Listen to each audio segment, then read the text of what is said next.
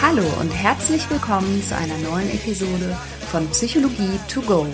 Das ist dein Podcast für hilfreiche Gedanken und Impulse direkt aus meiner psychotherapeutischen Praxis. Stell dir vor, du bist Polizist und Dinge, die andere Menschen nur in der Zeitung lesen oder als Randnotiz mitbekommen, wenn überhaupt, das ist dein Alltag. Du weißt viel, du bekommst viel mit, und zwar an Rändern der Gesellschaft, von denen andere Menschen vielleicht gar nicht so genau wissen möchten, was da abgeht. Und das Gleiche gilt für dich, wenn du vielleicht im Krankenhaus arbeitest, in der Pflege, wenn du mit schwierigen Jugendlichen arbeitest, wenn du Feuerwehrmann bist.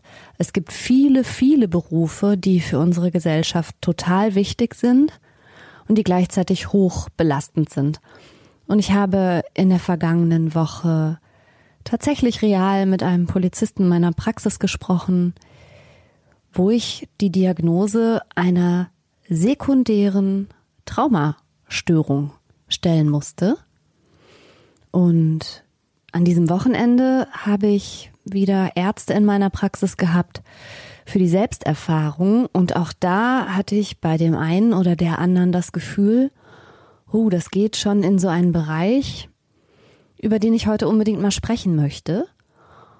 Und zwar möchte ich dir etwas erzählen über die sogenannte Compassion Fatigue. Compassion ist das englische Wort für Mitgefühl und Fatigue Müdigkeit. Mitgefühlsmüdigkeit ist dadurch gekennzeichnet, dass die betroffenen Menschen nach einer Weile das Gefühl haben, abgestumpft zu sein und eigentlich gar nichts mehr so richtig empfinden zu können. Das passt ein bisschen zu dem Podcast, falls du den letzte Woche gehört hast. Da habe ich was über Zynismus erzählt und Zynismus als möglicher Vorbote von Burnout. Compassion Fatigue dahingegen wird eher assoziiert gesehen tatsächlich mit Traumafolgestörungen. Bevor ich jetzt aber weiter quatsch und direkt so ins Thema einsteige, stelle ich mich vielleicht noch mal kurz vor. Es kann ja sein, dass du zum allerersten Mal diesen Podcast hörst. Ich bin Franka Cerutti. Ich bin von Beruf Psychotherapeutin und wie ich heute gelernt habe, ist das der zweitgeilste Beruf der Welt. Der geilste Beruf ist angeblich Rockstar, aber direkt dahinter kommt Psychotherapeut und ich glaube, das stimmt.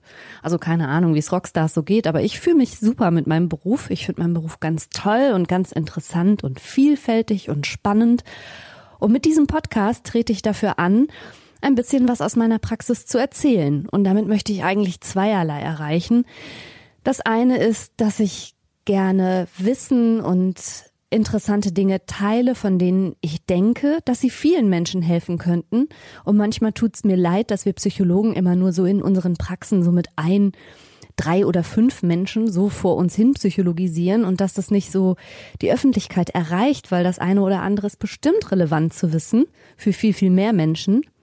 Und das andere ist, dass ich wirklich auch ein bisschen dafür antreten möchte, zu sagen, hey, Psychologie ist eine Wissenschaft. Du wirst in diesem Podcast nichts hören übers Universum oder übers Manifestieren. Sorry, ich halte es da wirklich mit Zahlen, Daten, Fakten. Ich versuche es mehr mit ein bisschen evidence-based. Jeder darf natürlich hören, was er oder sie mag. Aber hier hörst du Psychologie, wie sie an der Uni gelehrt wird und nicht bei YouTube. Compassion Fatigue oder auch Mitleidsmüdigkeit ist ein Begriff, der gerade jetzt so im Rahmen der Pandemiebekämpfung im amerikanischsprachigen Raum sehr verbreitet ist und das Thema ist gerade sehr relevant. Letztlich ist Compassion Fatigue keine Erkrankung im inneren Sinne, es ist auch keine Diagnose, sondern es beschreibt einen Symptomkomplex, würde ich jetzt mal sagen, der dadurch gekennzeichnet ist, dass die Betroffenen abstumpfen und Züge einer Traumatisierung zeigen, obwohl ihnen selbst direkt eigentlich nichts Traumatisierendes, also lebensbedrohliches oder gesundheitsgefährdendes passiert ist. Aber häufig sind es eben Menschen, die in Berufen tätig sind, wo sie immer wieder relativ unmittelbar damit konfrontiert sind. Und das sind Berufe, die man ergreift, in der Regel, weil man halt ein sehr mitfühlender und menschenfreundlicher Mensch ist und auch gerne hilft. Also so eine klassische Helferpersönlichkeit eigentlich hat. Und wenn man dann aber über die Dauer der Zeit immer wieder damit konfrontiert wird, dass man häufig nichts ausrichten kann oder dass die Hilfe, die man anbietet, vergeblich ist oder ausgeschlagen wird oder ausgenutzt wird oder einfach sehr viel davon gebraucht wird und es fruchtet nichts, dann kann das eben in diesen ja, traumaähnlichen Gefühlszustand führen, der Abstumpfung, der inneren Leere, des Grübelns und letztlich auch, ja, so ein bisschen Sinnlosigkeitserleben. Die emotionale Erschöpfung kann dabei so weit gehen, dass nach einer gewissen Zeit selbst kleinere Anstrengungen wie undenkbar plötzlich erscheinen und nicht zu bewältigen. Und emotionaler Stress wird vielleicht ganz im Gegensatz zur Anfangszeit in dem Beruf einfach kaum mehr toleriert. Und demzufolge steigen dann manchmal natürlich auch die Krankschreibungen oder der Ausfall bei der Arbeit. Und bei manchen Betroffenen zeigt sich das auch in somatischen Beschwerden, die letztlich, wenn man so will, manchmal die Sprache zu übernehmen scheinen. Und dann sagt dann eben der Körper, ich kann nicht mehr. Reizbarkeit, Dünnhäutigkeit ist ebenfalls so ein Zeichen. Sich schnell aufzuregen, eben auch aufgrund des überlasteten Stresssystems, wenn man so will, auch auf Kleinigkeiten schon ganz, ganz übermäßig zu reagieren. Ein hohes Arousal, sagt man auch dazu, ist ebenfalls typisch. In meinem letzten Podcast über Zynismus klang es ja schon an, mein Herz schlägt ja nun mal bekanntermaßen sehr für alle Menschen im Gesundheitswesen, aber auch alle anderen. Ich hatte es ja eingangs schon genannt. Alle Menschen in den Berufen, die wir so dringend brauchen, weil sie uns helfen, weil sie uns schützen, weil sie uns retten. Und diese Menschen, das muss man sich ab und zu vielleicht auch nochmal klar machen, die kämpfen ja nicht nur um andere Menschen oder um das Leben anderer Menschen oder die Unversehrtheit anderer Menschen, sondern die traurige Wahrheit ist, dass die auch mit viel zu dünnen Personaldecken kämpfen, dass die damit kämpfen, dass ihnen Verantwortung aufgedrückt wird, die sie eigentlich nicht haben. Die kämpfen damit, dass sie wissen, ich darf hier auf keinen Fall ausfallen, denn niemand anders kann das jetzt gerade übernehmen. Und diese Menschen kämpfen außerdem häufig mit Bürokratie oder ausufernder Bürokratie besser gesagt, manchmal schlechtem Equipment oder veraltetem Equipment, nicht vorgehaltenem Material, nicht ausreichend Betten und so weiter. Also das heißt, es gibt so viele Fronten, an denen zu kämpfen ist und manchmal so wenig Aussicht auf Besserung, dass ein mitfühlendes Herz da ganz schön Schaden nehmen kann.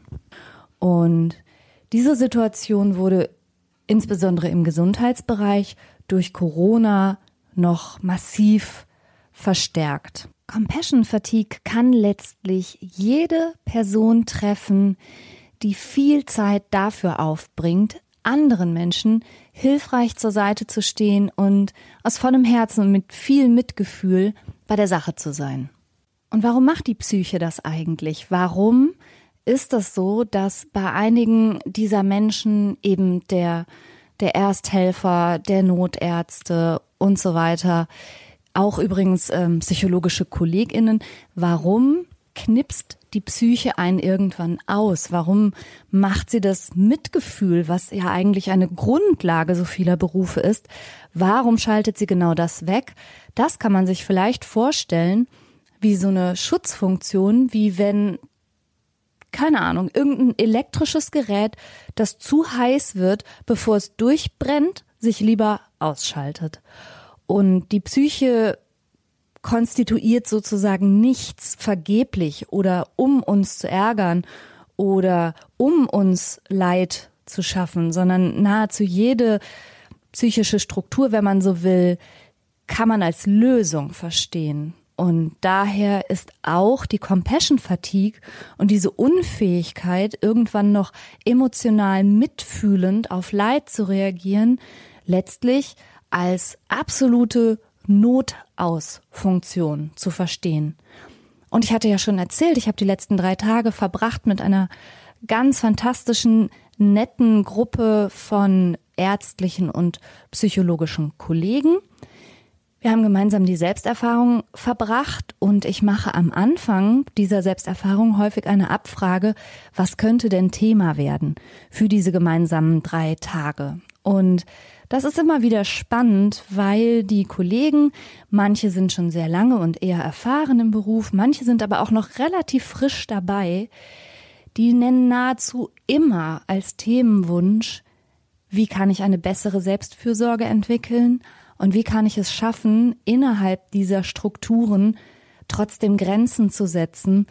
Und letztlich läuft es unterm Strich darauf hinaus, dass sehr viele Kolleginnen das Gefühl haben, Mensch, ich muss auf mich aufpassen und dieser Beruf, den ich mal aus Leidenschaft ergriffen habe, manche sprechen ja sogar von ihrer Berufung, wenn sie Psychotherapeut oder Psychiater werden möchten, dieser Beruf der kann mir unter Umständen ganz schön schaden.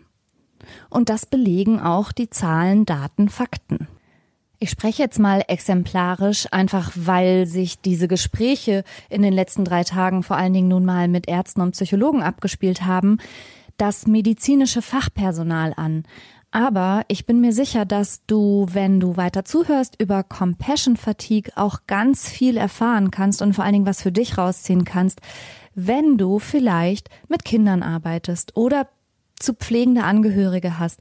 Also im Grunde gibt es so viele Berufe, die davon leben, dass du ein mitfühlender Mensch mit einem weichen Herzen bist, der bereit ist, viel zu geben, dann ist dieser Podcast trotzdem für dich und ich komme am Ende auf jeden Fall auch noch zu Tipps, was du gegen Compassion Fatigue unternehmen kannst. Und zwar am besten schon präventiv, aber auch was du tun kannst, wenn du das Gefühl hast, ja, ich bin schon mittendrin in der Mitleidsmüdigkeit.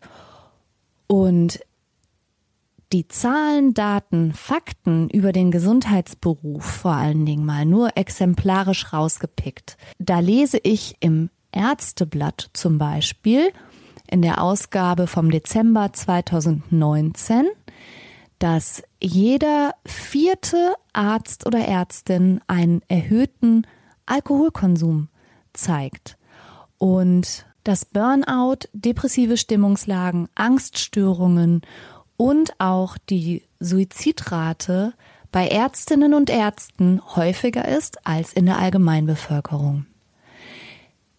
Eine Studie der Universität Ulm habe ich gefunden, ebenfalls aus dem Jahr 2019 von der medizinischen Fakultät und da wurde der Gesundheitszustand, der psychische Gesundheitszustand von medizinischem Fachpersonal untersucht und auch da zeigt sich, dass Depressionen und Angststörungen häufiger auftreten als im sonstigen Durchschnitt der Bevölkerung. Also um die psychische Stabilität derjenigen, die die anstrengendsten Berufe in unserer Gesellschaft haben. Und wie gesagt, da klammere ich explizit alle Menschen ein, die einen herausfordernden zwischenmenschlichen Kontakt immer wieder haben in ihrem Beruf. Das, finde ich, sollte uns allen mal zu denken geben. So, und jetzt kommen wir zu meinen Überlegungen beziehungsweise den Überlegungen aus meiner Selbsterfahrungsgruppe, was kann man denn alles tun, um der Mitleidsmüdigkeit entgegenzuwirken?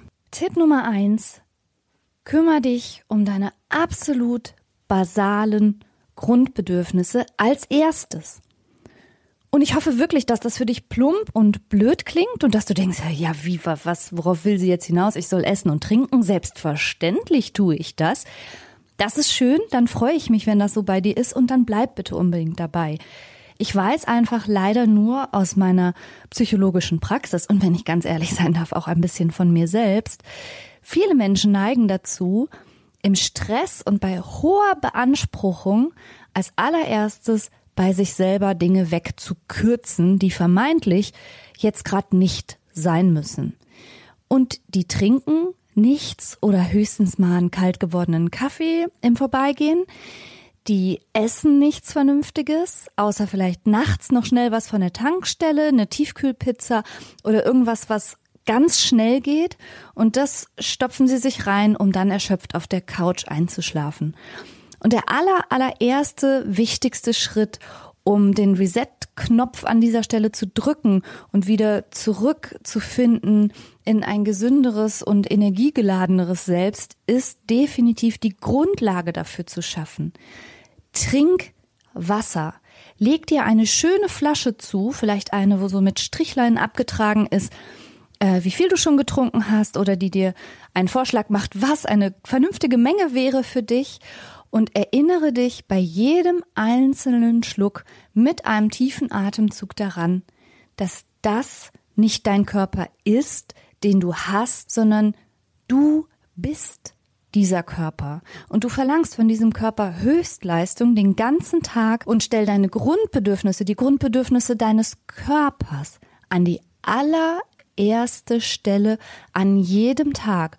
Und damit meine ich gar nichts Großartiges und gar nichts irremäßig Zeitaufwendiges, sondern trink Wasser, iss vernünftig, setz dich vielleicht dafür sogar hin, lass dir ein bisschen Sonne auf die Nase scheinen und bewege dich ein bisschen. Das ist für manche Leute schon viel und mehr, als sie sonst machen. Und mein zweiter Tipp schließt sich genau daran eigentlich auch schon an. Ich hatte ja schon gesagt, dass es für Ärzte zumindest ziemlich gut belegt ist, dass die einen erhöhten Suchtmittelkonsum haben im Vergleich zur Durchschnittsbevölkerung. Und vielleicht kennst du das auch von dir, dass du nach einem anstrengenden Tag eigentlich gar nichts mehr magst, außer auf der Couch zu liegen und eine Serie zu gucken. Und das ist völlig in Ordnung, verstehe mich da nicht falsch. Das kann super okay sein. Rotwein, Pizza, Netflix, warum nicht? Allerdings, wenn du mal genauer hinschaust und dein ganzes Leben besteht daraus, dass du einen sehr anstrengenden Beruf hast oder einer sehr sagen wir mal, emotional aufreibenden Tätigkeit nachgehst und abends eigentlich nur viel zu erschöpft bist, um irgendwas anderes zu machen. Und im Grunde wählst du nicht frei, sondern da nur noch auf der Couch zu liegen und zu Netflixen ist das Einzige, wozu du noch in der Lage bist, dann wird da ehrlich gesagt ein anderer Film draus. Und dann ist Konsum, welche Art auch immer, vielleicht etwas, was du nutzt, um dich von unangenehmen Gefühlen zu distanzieren und vielleicht ist Konsum etwas, was dich entspannt und distanziert und den Tag so ein bisschen in den Hintergrund rücken lässt. Aber nichtsdestotrotz ist jede Art von Konsum aus psychologischer Sicht natürlich auch keine dauerhaft funktionale Strategie. Und da hm, hoffe ich, dass du ein bisschen Achtsamkeit auch da entwickeln kannst, dir mal zuzuschauen, was mache ich hier und ist ehrlicherweise diese Art von Konsumverhalten, worauf auch immer sich das bezieht, noch in Ordnung. Und wenn nicht, dann hoffe ich, dass du da ehrlich bist an dieser Stelle.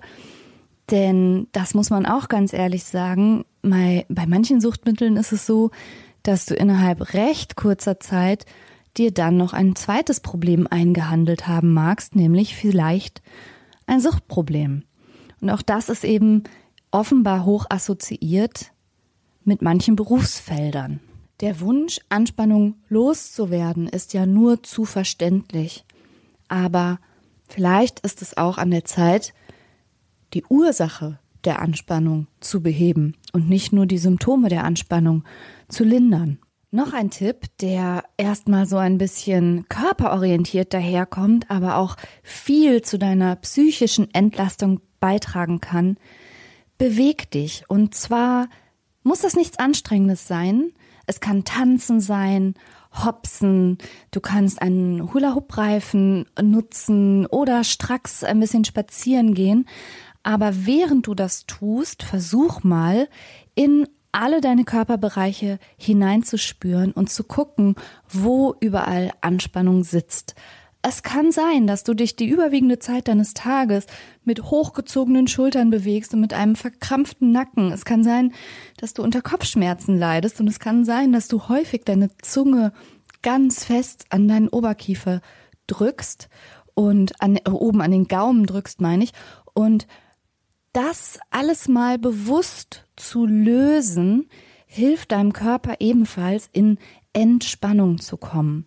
Du hast vielleicht schon mal gehört, dass ein entspannter Körper nahezu nicht in der Lage ist, psychisch angespannt zu sein. Deshalb wählt man ja bei manchen Entspannungsübungen, wie zum Beispiel auch bei der progressiven Muskelentspannung, bewusst den Weg, den Körper erst anzuspannen, um danach super genau zu fühlen, wie sich die Entspannung im Körper breit macht. Und dadurch kommt man eben auch psychisch in eine Entspannung und kann diesen Kampf- oder Fluchtmodus, in dem man vielleicht den ganzen Tag gesteckt hat, hinter sich lassen. Also ich meine das tatsächlich ganz symbolisch, wenn du tagsüber viel trägst und erträgst.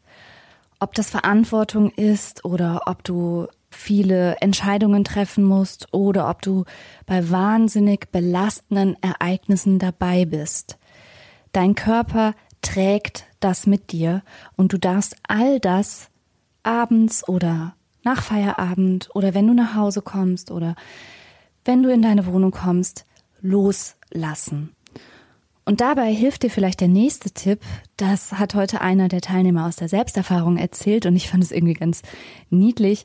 Und zwar im Homeoffice haben manche Menschen ja so auch die Grenze zwischen Arbeit, Freizeit Hobby und dann wieder Meeting ein bisschen verwischt. Also es war für viele Menschen gar nicht mehr klar, hu, wann habe ich jetzt eigentlich immer frei oder habe ich nie frei? Und dieser Selbsterfahrungsteilnehmer hat erzählt, er hatte eine Zoom Hose. Also immer wenn es ins Meeting ging, hat er sich eine bestimmte Hose angezogen und die hat ihm geholfen, in einen bestimmten Arbeitsmodus zu kommen.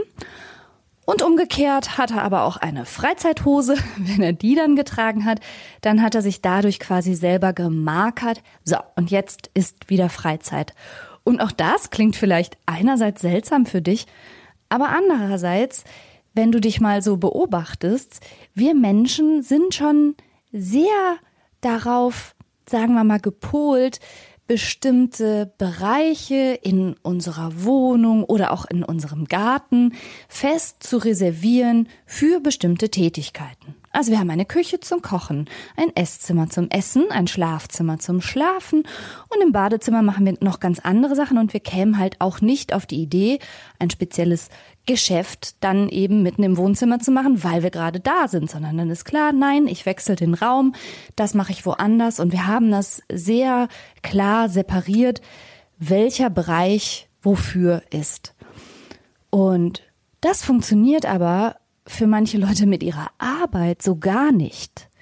Manche Menschen gehen nach Hause und haben trotzdem das Gefühl, alles, aber auch alles von der Arbeit gedanklich wie auch im Körper auf den Schultern mitzuschleppen und sich das ruhig nochmal bewusst zu machen und von mir aus die Feierabend-Jogginghose anzuziehen und sich nochmal so richtig klar zu machen, ich bin jetzt zu Hause. Das kann sehr, sehr wichtig sein, denn es bedeutet ganz klar, dass du dir erlauben darfst, in den nächsten Stunden mal an nichts zu denken, denn du bist ja gar nicht dort. Also im übertragenen Sinne würde das bedeuten, während du gerade im Esszimmer bist und isst, musst du ja auch nicht übers Duschen nachdenken. Es nützt ja gar nichts. Und so ist es auch, wenn du bei deiner Arbeit hinter dir die Tür ins Schloss fallen hörst und dann hast du deinen Nachhauseweg noch als kleine Schleuse und dann kommst du bei dir zu Hause rein und du ziehst deine Feierabendhose an. Dann sind das alles kleine Marker, die, wenn du sie bemerkst und wenn du sie dir bewusst machst, dir dabei helfen können, deine Arbeit und diese ganzen belastenden Inhalte jetzt auch wirklich hinter dir zu lassen und loszulassen für die nächsten Stunden. Und wenn du sagst, dass, ja, das passt aber nicht so recht zu meiner Tätigkeit, denn die ist schon so, dass die auch in meine Freizeit eingreift, dann ist das natürlich der Zeitpunkt für den nächsten Tipp, nämlich setz Grenzen. Also allein schon, dass du bis hierhin zugehört hast, ist ja vielleicht schon Ausdruck davon, dass du belastet bist und dass du denkst, mh, hm, schön ist auch anders und dass du vielleicht manchmal denkst, ich habe diesen Beruf so euphorisch gewählt und ich weiß, dass es zu mir passt und ich habe viel Mitgefühl, aber ich kann nicht mehr. Dann wird niemand anders daherkommen und dir das abnehmen für dich, das selbstfürsorglicher zu gestalten oder deine Arbeit angenehmer zu machen oder mal eben deinen Dienstplan so zurechtzuschreiben, dass es dir besser taugt. Das wird niemand anders machen, solange nicht du darauf hinweist, dass das jetzt mal passieren muss. Und Krankschreibungen aufgrund von psychischer Belastung haben so unfassbar zugenommen. Das geht aus allen Krankenkassenreports hervor. Das ist zu spät. Das ist immer ein Zeichen für zu spät. Bitte spring über deinen Schatten, such das schwierige Gespräch und setz Grenzen und markier überall da, wo es relevant ist und hilfreich sein könnte, dass sich etwas für dich verändern muss. Und ich weiß, dass das in manchen Systemen fast aussichtslos erscheint. Das ist mir bewusst. Aber je mehr Menschen darauf hinweisen, das habe ich schon in der letzten Podcast-Folge gesagt und ich werde es da auch nicht müde, je mehr Menschen auf ihre Belastung hinweisen, desto eher, hoffe ich zumindest, muss sich doch auch an bestimmten Systemen mal was verändern. Und an der Stelle geht es quasi direkt über in meinen letzten Tipp für heute. Es geht um Verantwortung. Und ja, du hast Verantwortung und zwar in allererster Linie für dich. Und so abgedroschen es vielleicht einerseits klingt, so wahr ist es auf der anderen Seite auch wenn du nicht auf dich selber aufpasst und Raubbau an dir selber und deinen Energiereserven betreibst, dann hat am Ende niemand was davon. Also das ist und bleibt deine oberste Verantwortung. Jetzt weiß ich natürlich, dass mit deinem Verantwortungsgefühl dafür an ganz vielen anderen Stellen, naja, sagen wir mal, gespielt wird. Ich weiß, dass du wahrscheinlich in Situationen bist, in denen du denkst, naja, wenn ich es nicht mache, wer macht es denn dann? Oder ich kann nicht den Kuli fallen lassen, weil hier geht es ja um Menschen. Und ich weiß, dass du da auch ein Verantwortungsgefühl spürst. Nur, auch wenn das jetzt ganz hart klingt, das ist vielleicht nicht deine Verantwortung. Und vielleicht folgst du da einem gewissen Ideal oder einer gewissen Vorstellung, wie es zu laufen hätte wie es aber schon lange nicht mehr läuft und auch nicht laufen kann. Und da zu überlegen, was genau ist jetzt hier meine Verantwortung und wo endet meine Verantwortung und wo muss ich die Leute, deren Verantwortung das in Wirklichkeit ist, darauf hinweisen, dass das so nicht mehr geht. Also wiederum setz dich selber an die erste Stelle der Verantwortungskette, wenn du so willst, Du bist für dich zuständig und es hat nichts mit Egoismus zu tun, sondern das ist halt Selbstfürsorge. Die muss jeder für sich selbst aufbringen. Deshalb heißt die so.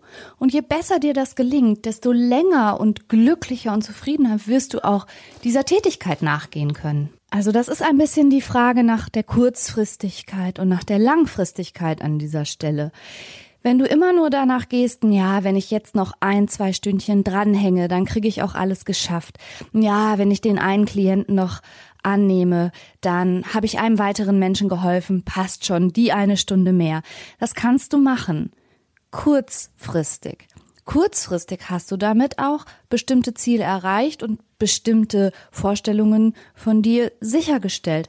Aber langfristig bedeutet das, dass du immer mehr in dieses Energiedefizit hineinkommst und dem echten Compassion Fatigue, also der wirklichen Ermüdung, der wirklichen Gefühllosigkeit immer näher kommst. Das heißt, wenn du langfristig in diesem Beruf oder bei dieser Tätigkeit bleiben möchtest, dann ist es super, super wichtig, sehr, sehr rechtzeitig und sehr, sehr feinfühlig Grenzen zu setzen, selbst wenn du noch glauben solltest, ach, ich brauche das alles nicht, mir geht's gut, ich habe ja die Kraft. Das ist nämlich ein super häufiges Missverständnis, was ich ganz, ganz oft höre von meinen Klientinnen, dass sie aus irgendeinem Grund glauben, sie seien viel belastbarer als die allermeisten Menschen und sie könnten viel weiter gehen als die meisten Menschen und sie würden ihren Freundinnen und Freunden und Kumpels und Familienangehörigen zwar allen was ganz, ganz anderes empfehlen, als sie selber praktizieren, aber halt nur, weil sie es können. Und das ist natürlich, ganz klar gesagt, totaler Unsinn. Nein, du bist nicht belastbarer als der Rest der Welt, du hältst es nur schon länger aus. Und die Frage ist, wie lang noch? Und dann möchte ich doch zu guter Letzt auch noch dringend empfehlen, Austausch mit Betroffenen, mit KollegInnen.